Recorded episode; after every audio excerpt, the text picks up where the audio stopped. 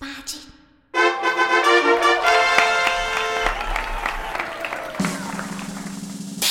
嘿嘿哈哈，十八般武艺，长辈帮忙，九弯十八拐。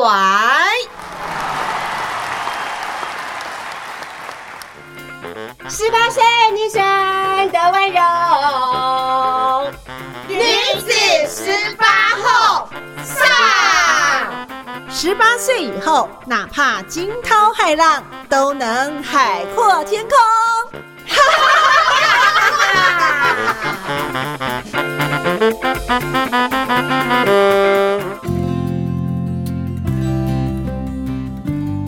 欢迎你收听《中女好会讲女子十八后》Podcast 节目，我是主持人秀妹。今天的节目特别邀请到从去年十二月约到今天，那到播出的时候呢，已经过了八个月了，还没啊？有，我们播出的时间是八月五号。对对对对对，是的，是的。我们特别邀请到，我们非常非常的期待哦，邀请到就是林咏梅 Stacy 学姐，那她呢是一个五湖四海、快乐自在的人生，到底呢三十多年的职涯。呃，让他能够有这么开阔的心胸，然后呢，那么自在，呃，不能随性，但是呢，非常自由的一个态度，我觉得这个呃都是值得我们来学习的。就是呃，一九八七年中女中毕业，也是第四十一级的学姐林咏梅学姐，学姐好，秀梅好，呃，各位听众大家好，很高兴今天有这个机会来参加这个呃人生第一次的 podcast 初体验，那就贡献给我们这个中女好会讲的一个节目。那至于为什么会拖了这么久才来？呢，其实这个也是给大家一个，我想听众也好好好的提醒，就是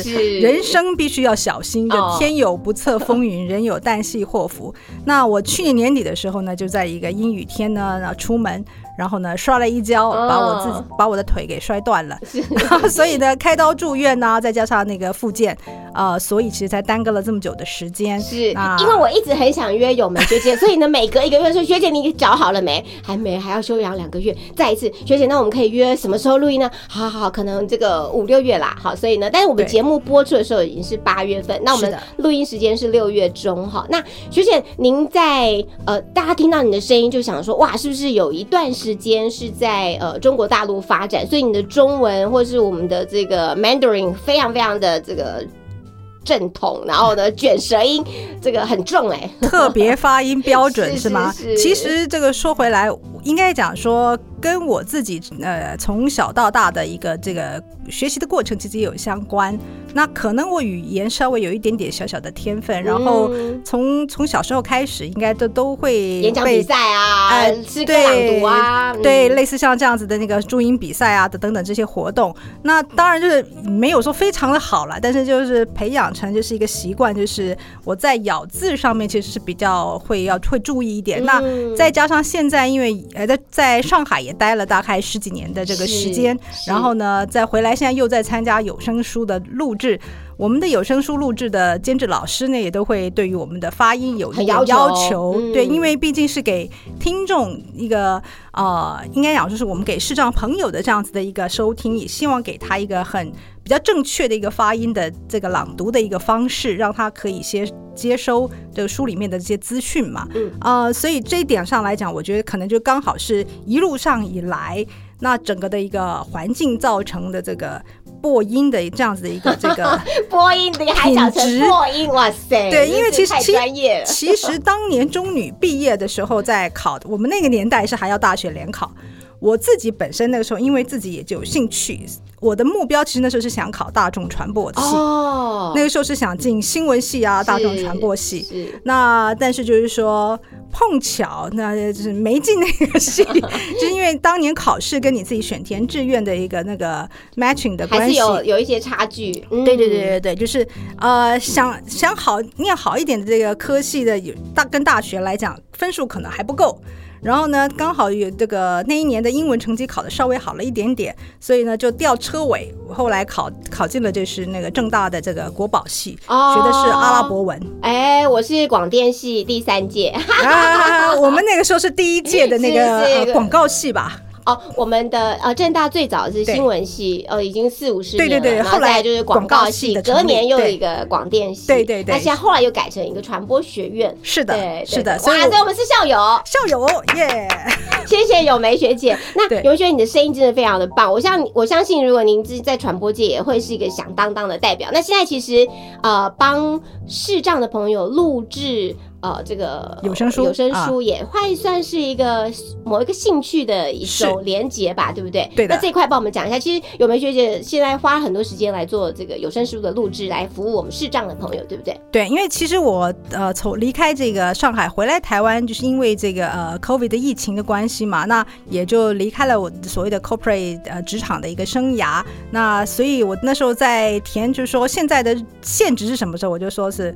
拜拜总监，以前在当的这些的工作的性质，现在想是过不一样的生活，所以比较多一些时间会想是做一些 volunteer 的这样的一个志工的服务这样子。那呃。有声，因为针对于视障朋友的一个这个提供有声书的服务的话，它会有一些录音的这些要求，包括你的音质，包括你的这个发音，啊，对？对对，音准，因为就像我刚刚才说的，就是说，呃，给听众学习任何的语言，其实都会希望学习者跟听众你学到的是一个比较正确的一个发音。所以我们刚刚其实也稍微聊过，有很多的个发音跟我小时候念完注音比赛的时候哎可能是不一样了。比方说，我们讲现在以前我们都很习惯讲玛利亚、对亚当。啊，亚亚洲洲是吧？现在其实在，呃，亚因为我们军对的，我们现在必须要根据教育部的这个呃简编版的这样子的一个呃发音去去录制相关的一些内容，我就变成要念玛利亚玛利亚、啊、亚当。其实我就觉得有点拗口，对，你要念亚洲，亚洲可能还好，嗯可是嗯像是在那个玛利亚这样子的一个尾音对，我们觉得已经习惯了一个这样子的一个翻译的发音的模式。音译这种东西，我觉得其实有时候它应该是有一些弹性的，的还是，嗯对，就是让让听者是接近于他原母语的这种对，就是大家比较熟悉。当然不是一定大家习惯熟悉听到的发音就是准确的。那就像我在新加坡其实也工作了几年，刚刚也在闲聊的时候也提到，就是说，呃，像我们大家很熟悉的新加坡美食是叫拉克萨。那拉克萨前阵子新闻也有这样子的一个版面提到，就是说有老师说这个那个字呢，一个口在一个努力的力力啊、应该正确的发音是力。可是如果我们今天强迫大家要求你要念成是丽莎这个音，其实我们会觉得，这什么东西呀、对你你你讲这个样子的一个发音念给听众，第一个听众可能听不懂，对吗？第二个是你如果给新加坡的同事或者新加坡的朋友，他们听到他也不知道这是什么东西。因为呢，大家熟悉新加坡的这个美食，大家知道都是拉克萨，对，啊，所以其实我觉得就是说，呃，在录音的这个过程当中，也是不断的一些学习。那我们与时俱进，那但是有的时候我觉得也应该会要稍微有点一弹性的一个，让大家听众可能听到的时候，你在学习正确的发音之外，就是还是有要知道一些它的一些前因后果吧。是，对，就是说对原因到底应该是怎么样子一个正确的一个发音的模式，这样子。那为视障朋友来录制的这一段，嗯呃，这个应该算是有声书，呃，是也是很专业的环境吧？对，其实也是个很专业的环境，因为必须也是专业的录音室。是，那但是就是呃，我们要学习这样一些 software 的一些使用一些操作操作嘛，因为毕竟录音这个东西呢，其实也可以调音频。那有的时候呢，啊、你我们可能在低频加重一点，高频削弱一点，对，或者是说你一个人要扮演，可能呃你在录制这本书，它是一个小说形式，然后它有不同的角色，那我们可能还没有办法学习到一个人可以变分饰多角，对 分饰多角的时候，其实你可能可以透过这个软体的这个呃里头的一些功能，你去变音，你的音频加调低啊，然后等等之类的这样子一些操作的模式。所以对我来讲，我觉得也是一个很好的一个学习可以成长的一个方向嘛。是，大家其实听这个 Stacy 学姐哦，她的这个谈吐，你就知道这是一个非常乐观。然后呢，听她的声音，我觉得有时候是呃听其声，然后呢可以辨其人，我就觉得她就是一个很开心的这个小姐姐的这样的一个角色。谢谢大家那 Stacy 学姐，我想请教一下，当时在念中女的时候是什么样的这种呃这个社团啦，或者说在当时的学习的氛围，或者在课业的表现上面，你怎么回忆你在中女那段的生活？呃，其实中女的生活一开始的时候，对我来讲，我觉得其实是一个很大的一个要适应的一个心情的一个调试。那我之前也听过我们其他有同学啊学妹们在分享的时候也是一样，因为我也是乡下小孩，我是那个沙鹿国中毕业的，是沙鹿国小、沙鹿国中毕业的。那那时候我们在学校里一定都是成绩也算是还不错，嗯嗯，然后考进中女之后呢，其实突然发现说，哎。成绩并没有想象中好，嗯然后呢，呃，就会有一些心理上的调试，是我们学习的方式出了什么问题啦，还是我们学习学习的哪一些呃障碍，我们必须要再更加努力去做一些克服等等啊、所以一开始就稍微闷了一下，而且。那个时候交通没有像现在这么方便，我们从沙鹿、清水这边要到，对，要到到台中市来上课。那其实是后来呃，沙鹿跟清水的这个家长会很呃认真，也很辛苦，帮大家去安排了，因为很多的学学子要做通勤的这样子的一个要求，所以那时候安排了专车。所以其实我的生活那时候一开始就是加上专车对，对的回，对的，然后每天就是要赶车，然后呢，那个一下课就冲到那个这个巨业客运的这个公车站去等着这个排队。你因为念书，其实大家也知道，还是要花一些心力的时间的。所以其实如果能够有个位置坐，这一个小时的车程当中可以度舒畅很多估。嘛，对不对？哎，可以度估一下，可以休息一下，其实是一个很大的一个这个这个一个，应该讲说，你会一个期待，就是你希望能够有一个位置可以让大大家哎呀好好的休息一下，因为回家还有一些课业要去完成，所以呃，在中女的时候，其实我参加过的社团应该都不是很。很成功，我觉得，因为啊我本来是想报名参加的那个国乐社，哦，那但是国乐社后来呢，呃，分配乐器选择的时候呢，就是被老师派的是琵琶、哎钢笛、不，我我被分配了是软软弦，哦，软弦，哦软弦呢，大家知道它其实是一个大肚子的一个乐器，比那个琵琶的那个宽度对嗯。圆。那呃，我个子小，手也短，然后呢要去拨弦跟抱那个软弦，太过吃力了。所以我后来就放弃了，嗯呃，但但是因为其他后来好像也没特别就是参加什么样的一个社团，但是在班上来讲的话，就是我们以前中女的时候不是都会有一个像是 marching context 吧，我记得是在那个运动会的时候要去一。个游行比赛嘛，呃就是类似跳舞比赛，嗯哎，嗯就是有一些嗯运动会的时候，你必须要绕场一周。那我是那个站在前面帮大大家喊那个加油看，哦 然后加油队的这些啦啦队就是那种专门发嗓子的，因为啊就像刚刚秀妹说的，中气十足嘛，对。所以就在在前面那边呼口喊口号的，大家都听得很清楚，对，然后就就大家一起那个唱那个当年唱军歌时代那样子的，就是一个这种军训的一个操练。所以其实我觉得，呃，反而比较在中女毕业之后的那个生活是比较。大家对于在中女期间的一些学习，我们的毕业旅行啦，然后毕业了以后，大家还会揪一起，就是说，哎呀，今天这一年是哪个学校的人来办同学会，然后办办办，中间后来中断，大大家因为是五湖四海的各自奔忙嘛，有很多在不一不同的地方工作，那。呃，也后来有结婚生子，你在不同地方居住的情形也都有。那我们是到三十年的时候 reunion 的时候才 reunion，是是的，嗯是的，但是我们班长啦，跟我们班上很多一队的乐队的同学们，大家一起呃很努力的把大家都拉在一起去参加这个三十年的这个毕业的啊、重聚对。那么。我觉得这是一个很好的一个活动，让大家可以又有一些回忆童年的时候的那个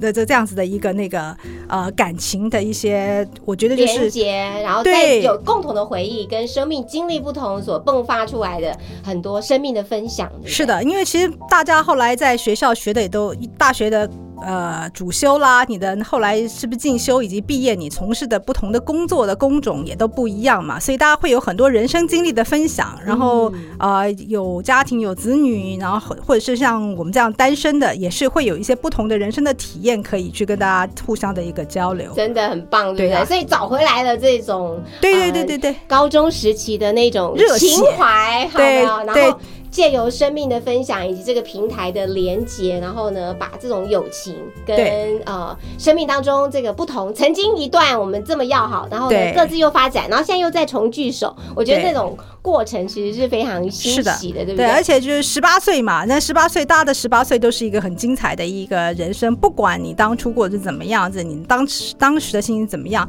当你回首再去看这那一个那一段时光的时候，我觉得还是是一个很精彩的一个人生。嗯，然后从十八岁，然后到四十八岁，这也是我们生命当中最精华的三十年，是的，是的，是的。那有梅学姐，因为您的这个工作经验在当时也算是特别，因为您到了这个全球在所谓的线上支付的第一个品牌，就是我们的 PayPal 这上面来工作。是我两千年在美国念书的时候，PayPal 刚成立，然后我就有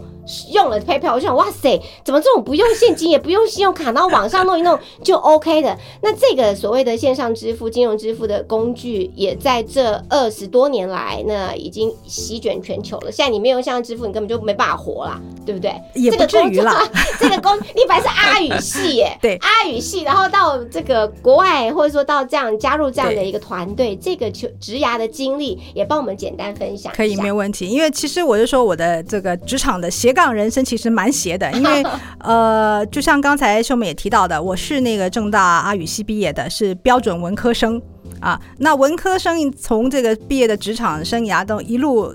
跳痛，很跳痛的，后，来做是一个。挂。哎，就就做了一个最后的那个收尾是在一个这个应该比较大家比较少听到跟不比较不熟悉的，算是金融科技，就是也是一个很夯的一个主题。那中间其实这些经历呢，我觉得一定也是要非常感谢生命中有很多的一些贵人相助。那么呃，也是分享一下，就是我自己的一个经历，是因为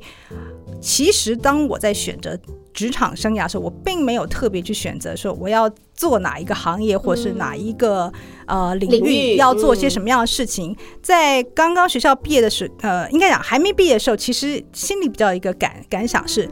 哇，我念阿语系，可是你在中东女生很难找到合适的这些工作，因为毕竟在那个环境里头，呃，女性的地地位跟你有可以找到的一些工作的一些机会是跟男性还是有所差异的。对，那么我要做什么呢？所以其实对我来讲，我是很早就开始思索这个问题。嗯，那我觉得在大学的生活里面，或者说大家提早你从高中就开始思考你未来要做些什么时候，应该先要想的一点就是你自己有什么兴趣，嗯跟你自己擅长什么，有什么样这个能力去做培养。对，那我举个例子好了，我们的古老古董的历史，当年我们在大学的时候，其实我们是从来没有学过怎么打字的。对，那个时候呢，同现现在年轻人可能很难想象，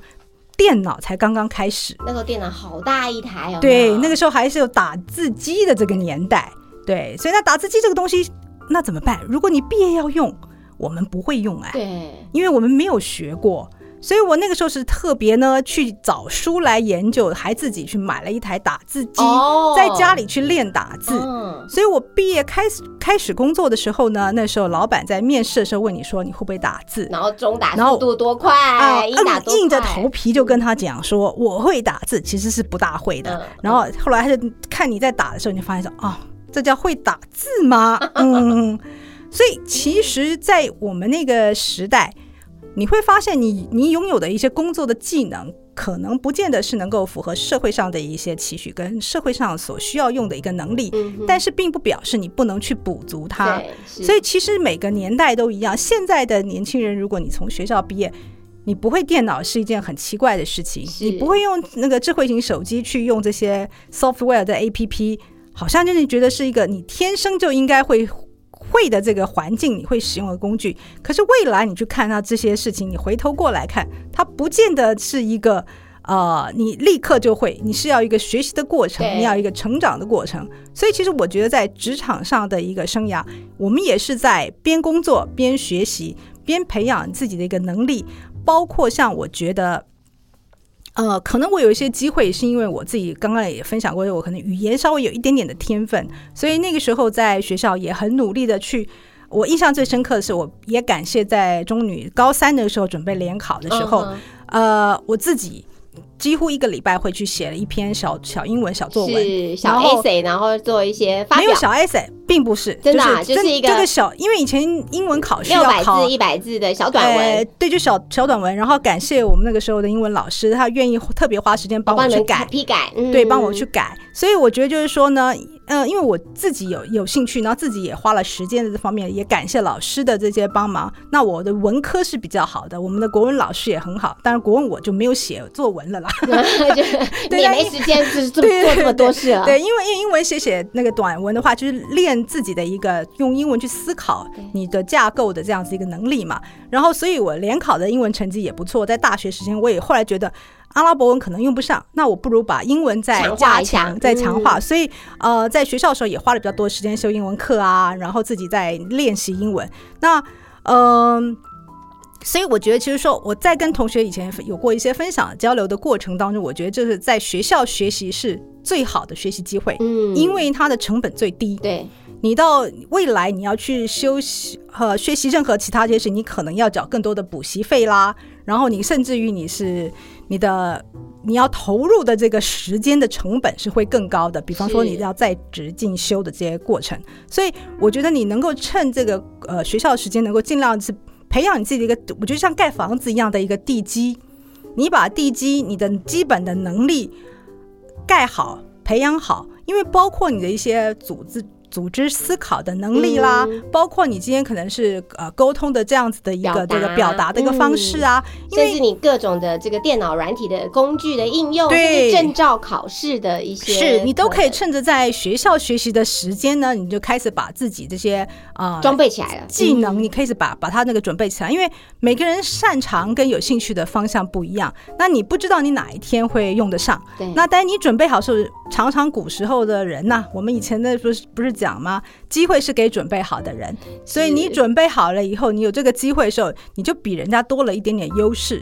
对，所以呃，我我自己其实常常觉得我也蛮幸运的，就是说，可能在求职的过程当中呢，啊、也遇到真的很多的一些贵人。人。对，因为像我大学毕业刚开始的第一份工作，就是我其实是做旅行社，是。啊，，我是在旅行社服务，然后我的旅行社服务的那时候也就考上了我们的这个所谓的英文导游吗？还是不是是。领队。哦，领队。哦，对，是带团出国去的那个这也算是某种国家考试，对不对？那个时候嗯还不是，哦后来是。了。嗯是，对我那个时候还不是，所以我们那个时候比较简单，然后就准备了一下。哎，不好意思，正大毕业比较擅长考试，然后 所以后来其实就考过了嘛，就准备了一下就考过了。那我自己也带团出嗯去，就是跟着公司那个承办的这个业务，就去了，比方说去了七趟的巴厘岛。很好啊，你就是出国玩的，但是玩到最后应该没感觉。对，没有。其实这个也是要跟跟这个大家可以有分享一下，就是说，很多时候你想象中你觉得很有趣的这个事情，但是职涯它当他你当他变成一个工作的时候，其实没那么有趣，对对吧？因为他是有一个责任感，对你其实必须要去先去准备研究很多，比方说你到那个地方衣。住行怎么安排，对你的时间对你要让你要让你的这个行程的旅客们都能够很开心、很平安的这个玩完回来，然后可以回来。所以其实你应该讲说，你自己的兴趣跟工作要怎么样的结合，是要在你的一个磨合的过程当中，你要花很多时间去啊、应该讲说去练习跟要去探索的。那现在因为我们的社会一直在不同的转变，所以啊也有一些不停的这些新的这些东西呃发生，所以我觉得就是人生是一个不断的一个学习，你才能够跟着学习去成长，去做一些嗯不一样的事情。就像我刚刚是说的，呃，有兴趣本来想去做 podcast 呢，后来想想啊，算了。就是投注更多的时间。对对对对对，就是你我我们在生活上来讲会有很多的一个取舍吧。那我在那个呃旅行社工作之后，后来我其实就是刚好有一个机会，我就出国去念书。那我念的就是旅馆餐饮管理，我是在、哦在德州休斯顿大学念的这个 Hotel Restaurant Management 的这个主修。那么回来以后也在到五星级饭店对对对，就是我在其实旅嗯行社后来又回来一阵子，因为五星级的酒店也要找到合适的工作，也是要一点时间嘛。我就等于是在呃旅行业又坐了一会儿，然后才进了这个五星级的这个饭店。那我想这个饭店一讲出来，大家一定非常的熟悉，是是 Grand Hyatt Taipei。是我们那个年代，它还叫做台北凯悦大饭店。对，现在大家熟悉的名字应该是叫台北君悦大饭店。是那呃，我做的业务的也跟一般的人可能熟知，你进饭店看到的一个业务的形式也会不一样因为大部分人你进饭店你看到的是柜台的人员。然后你看到台，对，你是前嗯。台 front front desk 的，你看到的可能是说，啊餐饮部的一些人员。那我做的是比较不一样，是我做的是 sales，嗯 OK，所以呃，我应该有时候做业务的一些开发，去面对一些企业客户。去做一些沟通，但我刚进去呃 Green Hire Taipei 的时候，其实我负责的业务是 government，是属于政府单位，嗯。对，所以呃，在这整个的一个过程当中，其实也很大的一个学习，也有很遇到有很多的一些很有趣的一些职场的生涯的这种活动。其实我觉得在饭店业工作，现在大家年轻朋友们可能听到饭店业觉得没有什么很大的兴趣，对，但但当时是一个，因为他可能有一些 criteria，你是必须在一般 level 更上面的，可能你的学历也好，你的谈吐也好，你的反应或者你的积极度，所以我觉得在当时能够进到饭店，而且是一个台湾最高阶饭店的代表，对。是就是很不容易啊。对，就是说你可能包括就是你应该讲说你在那个地方你面对的很多的客人是从国外来的，对。那再加上我我如果是负责这个政府单位的业务，我们其实很多是要接待外宾，我们要跟外交部一起做合作，然后。比方说，当年我们也承承办过所谓的中美洲七国元首高峰会，哦像这样子一个业务。你的一个活动的一个举办呢，你必须要有很多的一个内部的协调、外部的沟通，然后包括就是说你的细节的一个盯，呃，非常非常多细节，非常非常多的一个细节。那那个时候那个年代还有 B B call 的年代，就 B B call 手机，你可能还有内部的电话，还有这个呃各种各样子的沟通的一个方式，你必须要能够，我觉得就是说。在这整个的过程中，因为你是前期你有一些很多的不同的一些经验的累积，然后你才有够能能够在那个时候可以把你想做的一些事情，可以在你的职场上发挥到一个比较呃出色的我觉得，我觉得应该有说是高光时刻吧，就是说在那个时候，算是我对我来讲，我自己觉得是一个高光时刻，因为成功的协助政府把这些接待外宾的工作完成呢。我们的饭店那边那时候也有两位元首来住在那边，又有两个总统套房。是那呃，后来呢，在因为做过了高光时刻之后，我后来觉得说我应该换一个方向来思考，因为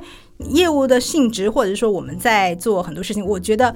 呃，你要让自己有一个主动积极性，就是你必须要能够不怕挑战。对，而且有时候还要再跳脱，再往上，对。对，就是所谓上位的思维，就是就是，有的时候我们常常在讲，你要 think out of the box、有时候你你有习惯待在一个领域，圈你的舒适圈里头，你可以跳离开，做一些不一样的事情。所以那个时候我也就是，哎，年轻嘛，年轻就想说我要闯一闯，闯一闯，我要嗯做些不一样的，所以我就跟老板说，我想要换负责这个呃公司业务的一些客户的开发。那么其实也是因为有这样子一个机会，也感谢老板给了这个机会，我们有这个机会去从做不一样的业务的发展。后来我也才有机会换到了另外一家公司，开始了我另外一段不同的人生。另外一个高光，第二个高光，对，因为两个高光中间其实是有一段时间是属于叫做。呃，应该啊人生的平平淡淡的时刻，因为那个时候呢，其实应该是自己的这个呃生活上遇到了一些感情上的问题，哦，需要一点点沉淀了，对，需要一点沉淀，所以后来去学校教书了一段时间。稍微调整一下。对对对这个实在是太精彩。但是呢，我想让大家呢，这个我们喊一下一个我们的节目的 slogan，然后再请学姐跟我们可以分享。没有问题。欢迎你收听《中女好会长女子十八后》Podcast 节目，我是主持人秀妹。今天我们的节目呢，邀请到就是四十一级毕业，一九八七年哦，四十一级一九八七年毕业林咏梅学姐。那么美学学姐呢，啊、跟我们分享哦，她到现在的这个阶段呢，呃，不论从中女那时候，呃，两点一线，这个线呢就是搭巨业客运从沙鹿呢到中女中来念书哈。那再来呢，在学校的时候呢，可能在她的语文表现，还有呢，她这种比较大的胆子啊，所以呢，她也比较呃不惧怕这个在大家面前，不论是沟通啦、说话啦，甚至呢这个喊口令。然后呢，在她职涯发展当中呢，从呃正大的这个阿语系。老实说，那个时候呢，这个是算是个门比较冷门的系，非常冷门。现在应该还是很冷门的，但是很特别哦。对那但当时老实说，一般人也会觉得到底念阿语是要念什么，但他也走出自己的路了。那么有很多这个精彩的内容。那接下来呢，我们下半段呢，继续来邀请 Stacy 林咏梅学姐来聊聊，在呃这个台北最高等的五星饭店，而且那时候接待过这个国其他国家的这个总统哈，那也完美的演绎了，然后把这一场这个高峰会呢办得非常的成功之外，哎，稍微调整喘口气，又要开启你另外一段人生的加精彩了，对不对？对，就是说中间过程我那普通 平淡的那个学校的过程就不提了，因为那个时候我觉我觉得其实刚好是真的就是刚刚也提到是一个心情整复的时间，然后啊、也借由这样的一个教书分享的一个过程当中呢，去思考哪一哪怎么样的一个人生才才是我自己想要的。嗯。然后呢，呃，后来想了个半天，刚好就是也是跟姐妹们的工作职场上认识的姐妹们在聊天的过程当中，就觉得说不行，我觉得呢，我应该要发奋振作，要做一些不一样的事情，还是做回我自己擅长的，可能是做呃业务开发业务开发这样子一个嗯方面的比较有兴有趣一点的。哎，其实主要就是也赚钱嘛，嗯对吧？就是这样子的一个业务发展。那后来刚好有这个机会呢，就进了那个美国运通。是啊、那美国运通其实也是一个非常特别的一个公司，因为刚好在那段时间呢，其实是在呃，我觉得是在 HR 的 recruiting，就是在人人力资源它的一个调配当中呢，希望吸收一些不同行业来的一个这样子的一个、嗯呃人才啦，不要不一定是精英，反正就是、呃不同领域不同领域因为其实我觉得不不一样 background，对，就是工作的一个发展，其实有时候一个多元化，我们需要有不一样的一些 input。那不不不同领域的一个人才，其实有时候呢是针对于业务的或者公司的一个发展是比较呃，新的拓展性，我觉得就是也应该讲说有一些不同的磁场，或者是不同的一些。嗯，应该我们以前那个时候很喜喜欢讲的头脑风暴吧，就是心心血这样子的一个这个啊、呃碰撞。我觉得其实是刚好就有也有这个机会呢，也是生命中的贵人的帮忙，然后就是有这个机会进了这个美国运通这样子的一个行业。那这也是我第二段主要的人生。其实我们会把它称之为叫做 payment industry，就是支付行业。是。对，因为毕竟美国运通除了它自己本身啊、呃有的这个 credit card、debit card 这样子的一个业务之外，它还有一些其他，包括像 travel 的旅行方面的一个业务，包括它很有名的，我想大家听过的黑卡。嗯哼，啊，像这样子的一个这个呃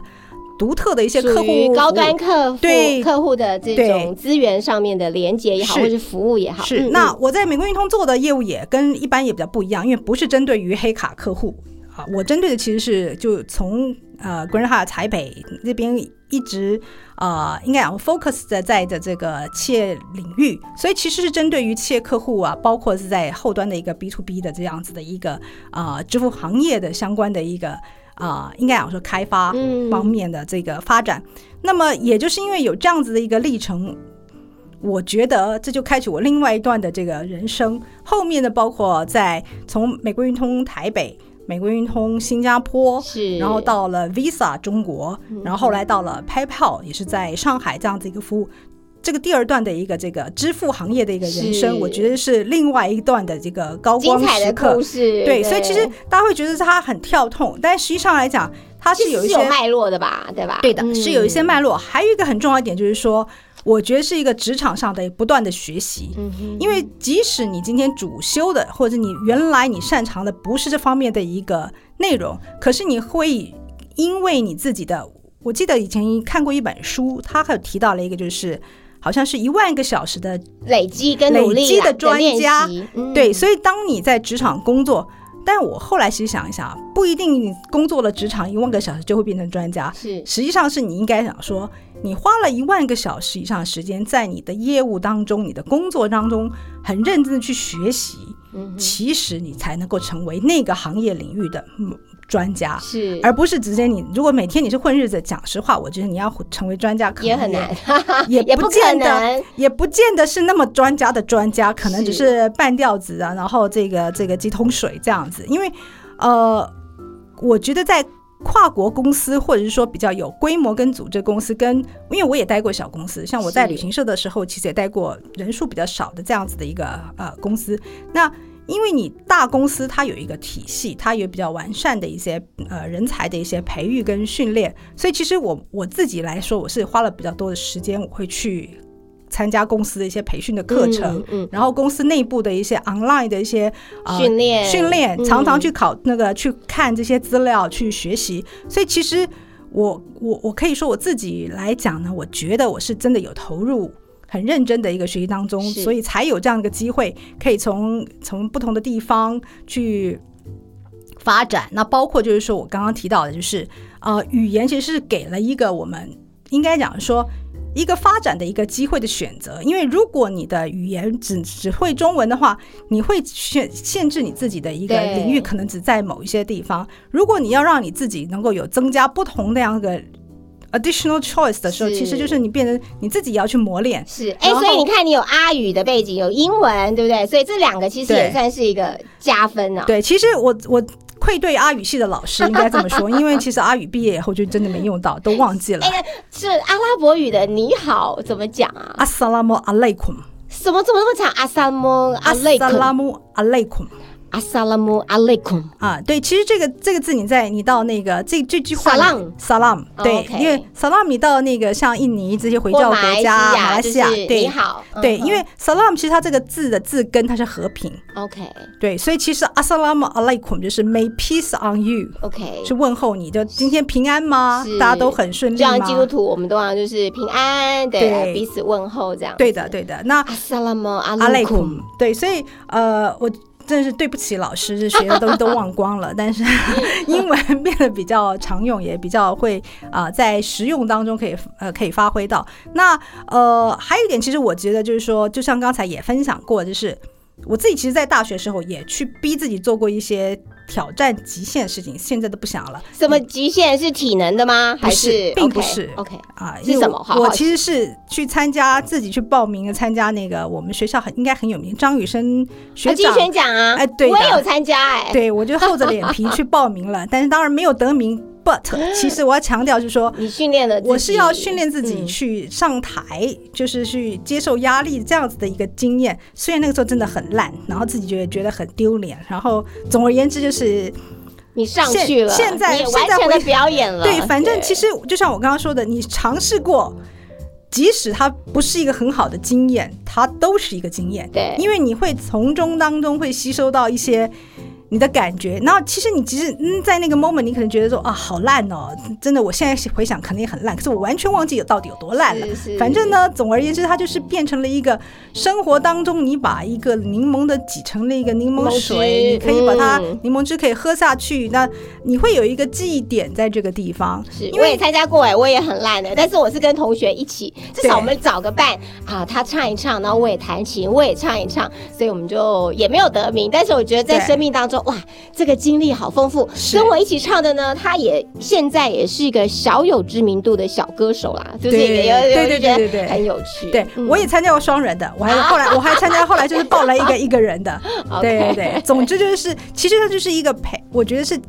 应该讲说。呃，让让你不要畏惧舞台，跟在众人面前发言，因为其实我觉得我在呃跨国公司工作的一个经验里面，我也感受到，我也常常有时候跟人家聊天，就是台湾的学生跟台湾的同事们在这种跨国的开会的会议的场合里面，其实很不愿意发言。好沉默，对对？非常沉默。嗯我我们以前都还要安排暗装，你知道吗？你等一下讲一下这个，你等一下讲一下那个，对不对？对都要安排暗装，因为你要有什么问题都没有人有问题。对，这所以个就问题大了。这个问题其实真的很大。那时候我们在上一些培训课程的时候呢，有外国的讲师其实就会私下会聊，有时候会有聊天嘛。他就说为什么你们都不讲话？因为我是属于那个比较爱讲话的，所以常常你刚刚讲的那个暗装呢，我就是其中一个会被安排 为要暗装举手发问的。那呃。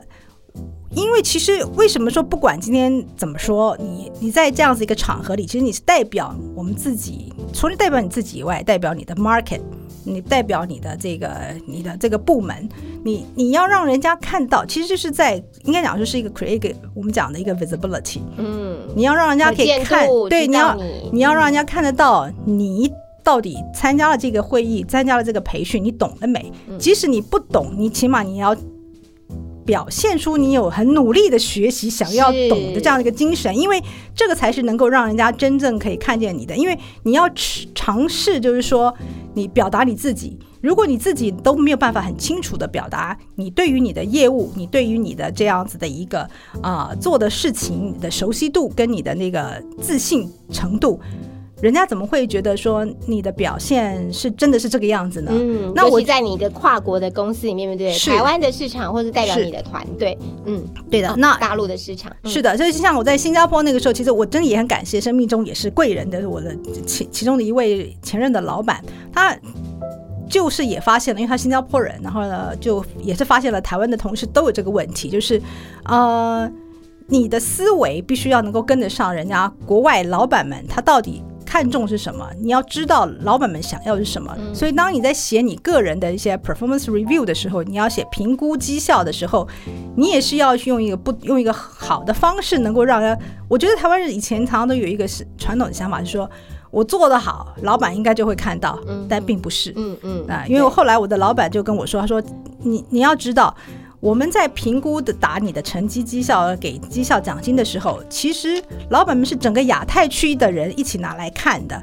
他怎么记得你是谁是谁呢？他呢看得过去，你你写的如果是你觉得啊，我老板就知道，嗯，其实他是跨过老板的，他是老板的老板要看的。你要跟亚太区的假设是三三五十个人要一起去做这样子一个评估的考核，我们要懂得怎么样去让你自己做的事情，可以别人可以看得见。对，然后展现到自己的这个优势跟可以被信赖或是可以被委托的这个能力哦。是的嗯，太太丰富、太精彩的这个职涯了哦，这个要非常谢谢 Stacy 学姐。学姐其实参加中女好会长有一场呃您。直接去演讲的这个内容，对对不对？是不是也让很多现场的同学，呃，有一些至少眼界的开阔，或者是说这个生命经验的一种累积跟呃了解？这个部分不敢不敢讲实话，因为他们太年轻了，是吗？对，我不敢这么有有 有自信的讲说他们，因为我觉得是有一个代沟的。是，因现在为他们真的很年轻，小朋友对，因为嗯是呃国中生生，对，那我个人的第一个感想是，我觉得现在的学校真的很厉害，嗯跟也真的很有心，因为在国中的时候就会去思考，就让去邀请这个，比如说家长或者是说这个校外的一些这个呃机构可以一起合作，然后去分享一些有关于未来这件事情的一个思考。但是实际上，真的我去跟国中生去交流的时候，我发现说他们还很小，对他们还没想那么远。然后他们对于未来有很多东西，其实还是并不是那么了解。是的，他们的资讯的来源其实也还是可能也比较有限，所以这个对他们来讲可能还很远。嗯，那起码对于我自己回想，我当年十六岁还没有这个，哎，应该讲十四岁的时候啊，那时候看了人生第一出的这个英文的电影，叫做《真善美》。哦啊哦，，那那在电视上看的时候，那时候有一首里面有一首歌叫做《I Am Sixteen》，啊，我十六岁，那时候心里想，哎呀，我还没十六岁，十六岁离我还很远。现在一回头看，一眨眼，好多个十六岁过去了 是啊。那所以其实，在那个年代，高国中生并没有想的那么远，说我未来想做什么，嗯，因为他对于未来能够有的选择，我现在讲的东西，可能对他来讲很远。对，啊的，，所以我觉得可能也许是说，在高中生，然后在大学生比较早思考自己未来想做什么，跟你未来想要走哪样的路，呃，可能会比较合适来一起做互相的一些交流跟分享。是，那对也希望中女好会长这样的平台，学姐觉得这个呃参与到目前为止，因为我们很多时候是在呃网络上分享也好，或在群组里面分享，对不对？那呃学姐有没有觉得这个带你回到这个年轻的这个中女的这种呃生命这样子的美好的时光，也是一个很不错的收获？其实我都一直觉得我还很年轻啊，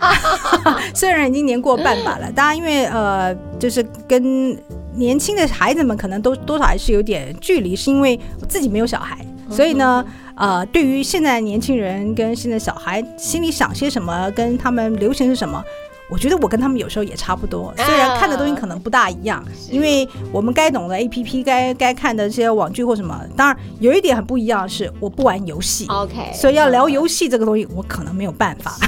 但但其他的事情，我觉得我自己的童心是童心也还在的，嗯对，然后也还跟得上这个某一些的时代的一些潮流的。那呃，但但是我觉得就是说，不管怎么讲，就是说，我觉得中女好会讲的一个成立呢，我们都希望就是说，在我们经历过的一些，不管是喜怒哀乐人生的这个高低起伏，我们是希望有这样的一个机会。跟年轻的朋友，如果你们有这样的一个需求，想要找人分享，大姐姐、大阿姨都行，就是大我们是愿意去跟你们做交流的，因为我们走过的路，你们一定不会走过，因为是已经不一样的世界了。但是有某一些东西的精神，它其实是会从古到今没有什么改变。对，古今中外的人生可很多的轨迹都是一样的。是那那那些最基础的一些你的你的生活上面的一些智慧，或者是说啊、应该讲说你从当中可以汲取到的一些能量，应该都是很类似的。就是这些真理，它还是不会改变，只是说它可能在不同的世代，呃，所关注的重点也许不一样。但是呢，其实我们该有的预备，该有的这个呃所谓的努力准备，哈，还有呢，就是发展自己呃的这个特殊的这个盘点自己的能力，然后呢，再做一些重点上面的加强。我觉得可能对于很多的现在的学生还是蛮重要的。对，就是说，其实我我自己这样在想的时候，我自己常常心里有很多的 OS，会想说，每一个世代都有不一样的，自己觉得自己很特别。我们那个年代也会常常讲说，哎呀，只要我喜欢，有什么不可以？那个 slogan。对，那是我们那个年，嗯我们那是正年轻的时候流行的这个话语。但实际上，你在过你在成长过程中发现说，哦，很多东西并不是你想要，就真的都是不没有什么不可以这件事情。嗯很多时候你还是必须要有一些的呃分寸，或者是你必须要有一些判断的能力。所以我觉得在成长的过程，十八岁现在变成一个法定的一个这个成年的这个年龄更是重要。你要能够知道，作为一个成年人，你需要遵守的的法律的份份，呃应该讲说。呃，它的一个 boundary 你的规范在哪个地方？对那界限，对你既然要迫不及待要变成一个成人啊，那我也要说的是你，那抱歉，你也必须要承担相对的一些责任跟这样子的一个义务。是你从外国人的角度来讲，家里不给钱了，对要自己要去去努力去。赚钱了。现在有很多小孩子是两边都想要有。那当然还好，我们家没有，所以那个 不用烦恼这个问题。但是我觉得，其实从某个角度来讲，我也觉得就是说，父亲母亲，我们这一辈的都现在都是父亲母亲，就是其实也应该学着放手，让他们自己去飞，因为雏鹰你必须要让他自己去展翅，才能够知道外面的生世界是怎么样子的。嗯你把它呵护的太好，其实它不会飞了，他不知道，他没有办法面对失败。我们都经历过失败，我们也经历过这个人生的高潮低潮。你要怎么学习在你的挫败当中，可以能够再重新站起来，可以获得更大的一个能量？因为就像我在转行业的一个过程当中，一定多少也会经历过一些起伏啊，可能就是不适应。比方说，我自己觉得可能我的英文也还不错，可是当我在刚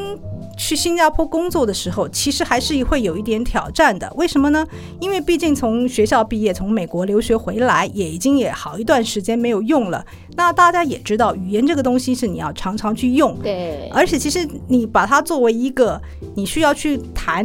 正式业务的时候，包括跟你的聊天的那种那是不一样的，因为你的你的 professional 的那样的一个态度跟 professional 的这个使用，其实是也会有差别的。所以其实那个也是一种相关的一些这个这种成长或者在职场上你会遇到的一些挑战嘛，因为人家会当你是你很熟悉你的业务了，但实际上你是一个新的市场，你是要用英文去讲你以前过去用中文讲的很熟悉的东西。是其实你是会有一些要去做转转变的，因为在那个时候，人家不当你是菜鸟了，嗯他会认为你你已经该很熟悉你的业务的东西了，是，但实际上你并不熟悉新加坡的市场。那所以呢，在这一段经验里对所以面，真的好多的学习，对，其实是很多的一些学习。然后，所以呃，大家也知道，在新加坡其实因为英文是母语嘛，所以在那边很容易自然而然，就刚刚也分享过，就是会要 Singlish 这样子的一个这个沟通的一个过程。所以那时候我也很试着去努力的要想要融入当地的一些啊、呃文化啦或者交流，然后自己去学那种 Singlish 的一个表达的方式。那就像刚刚其实那个呃，之前我也跟其他的这个朋友有时候聊天有讲过，我们有一个天然的这个优势，就是说，因为我们会讲公台语嘛，通啊，对，因为闽嗯。闽南语 Hokkien 呐，在这个在新加坡 Hokkien 呐，嗯。他们还有一些不是哈卡，他们是丢哦，它潮州对，嗯。丢丢那边比较多，然后还有就是那个 Hokkien 啊，大家就是你会那个喉咙维吗？对吧？所以到那个地方的时候，其实有一些 Singlish 的一些字汇的一些表达是有这样子一个 combination。所以我举个例子来讲，像我刚去的时候，新加坡的同事就说：“哎呀，面包的你们你们的那个这个这个闽南语是这种台语怎么讲？啊？”啊，说是不是老爹啊？老爹？不是啊，啊，不是，我说不是不是不是，面包我们讲叫胖，嗯，可是胖实际上这是比较日文，对，它是嗯。日文跟它基本上是从法文然后变成嗯日文，然后变成是啊大家是觉得是习闽南语。惯用对，可是 lo day 这个其实是马来文。哦，啊，所以其实你会发现说，在新加坡当地人，他因为他已经习惯了他们面包，他就叫老 d，可是他不晓得他这个起源是什么。是那但是在沟通当中，比方说好了，我就听过我的同事用 Singler 去跟客户去沟通说，哎呀，you know 啊，this is something 啊，大家 must do 嘞，呆呆 must do 嘞？啊，你知道那个 Singlish 呢，就有一个尾音呐。对，那但我当然这样当然是有呃，其实虽然我们现在是用一个比较开玩笑的一个调侃方式来讲，但在这个日常沟通当中，其实它是会用，的确是你会听到的。是那当然，在新加坡现在其实也有啊。呃强调就是说，他希望用一些 proper English，对所以其实我在新加坡的过程，呃，学习的过程当中呢，就工作也有职场上的一些啊、呃同事们，就是真的是外籍人士，他很很 nice 的提醒我，是说，哎，在很正式的一些职场上面，其实有时候我们还是要避免用太过 Singlish 的方式去表达，还是。proper English 还是是必要的。对，他当然不是用这样子的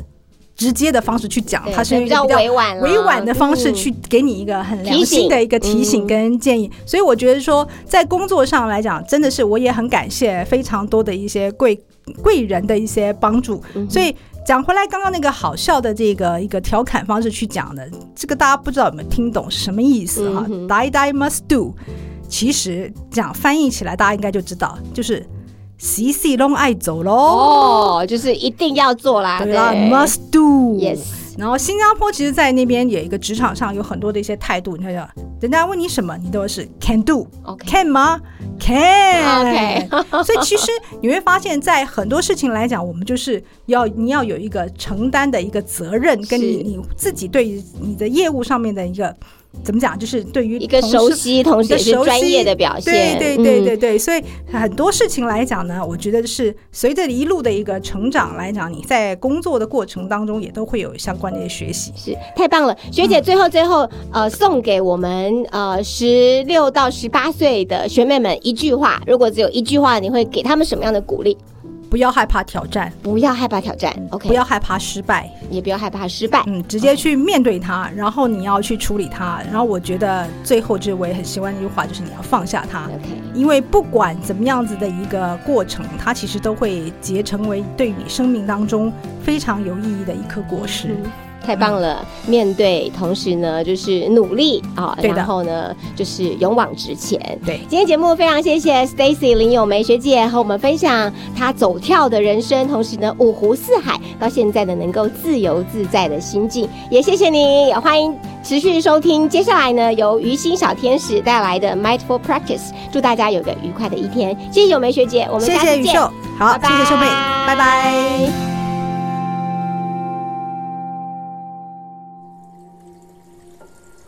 亲爱的女子十八后听众朋友们，又来到我们 mindfulness 正念的时间。今天琉璃心要来跟大家介绍，我们要怎么样沟通表达。整体而言，当我们说话的时候，有一些主观的意向和一些情境的因素，所以完美的表达其实是不存在的。你只能了解每个当下的事实，所以沟通在正念来说非常的重要。我们不用刻意迎合别人，重点是如实的表达自己。我们应该忠于自己的感受，忠于自己的内心，表达自己的想法，这样别人才能够更了解。不过，当我们听其他人说话的时候，我们应该要把一些成见跟主观的意见摆在一边，聆听、观察他的说话。一样，我们不能够有一些价值的判断，我们只是聆听跟接纳，这才是与人沟通的方式。假若我们只对自己想听的声音，自己想要的意见听进去，那这样的沟通会有一些危险，很容易我们被我们主观的意见给蒙蔽了。我们要当一个聆听者，就必须先把我们的心清理干净，避免一些扭曲的可能，避免一些主观考量的心。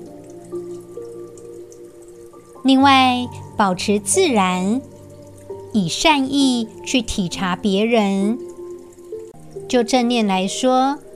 我们就是把每一个当下所做的事，我们去感受它，感受当下所面对的各种活动。我们专注忠于自己，特别是。忠于自己的感受，对我们的人生来说，一切的烦恼都不是真正的烦恼，取决于当下我们的态度，取决于我们对事物了解的状态。所以，当我们想要了解真理，正念的练习就变得更重要了。亲爱的听众朋友。让我们开始今天的练习。首先，请你放下一切的事情，闭上眼睛，给自己一些时间，让自己静下来。就只是呼吸，缓慢、深沉的呼吸。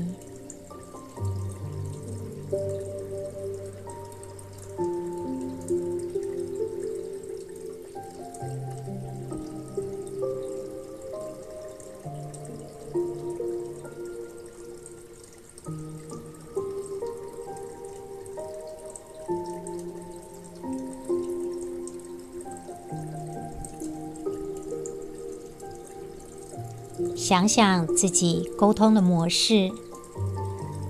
我们不去评论它，只是借由这个冥想，我们去思考我们沟通的模式。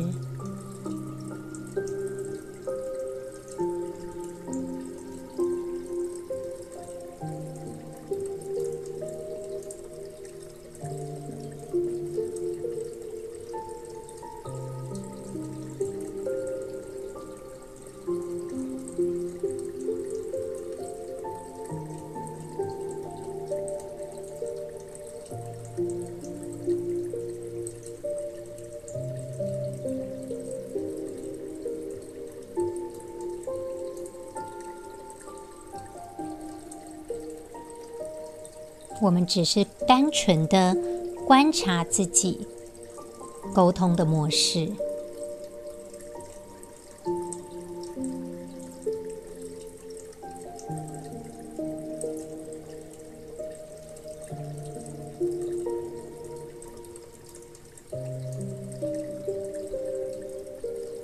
无论怎样，过去的事情都已经发生。此时此刻，了解自己的状态。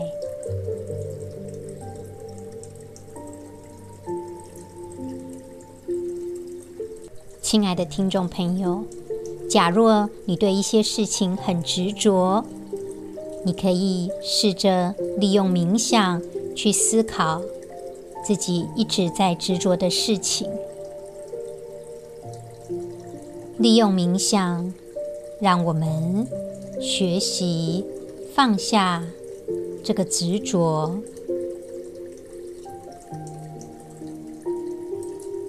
祝福听众朋友，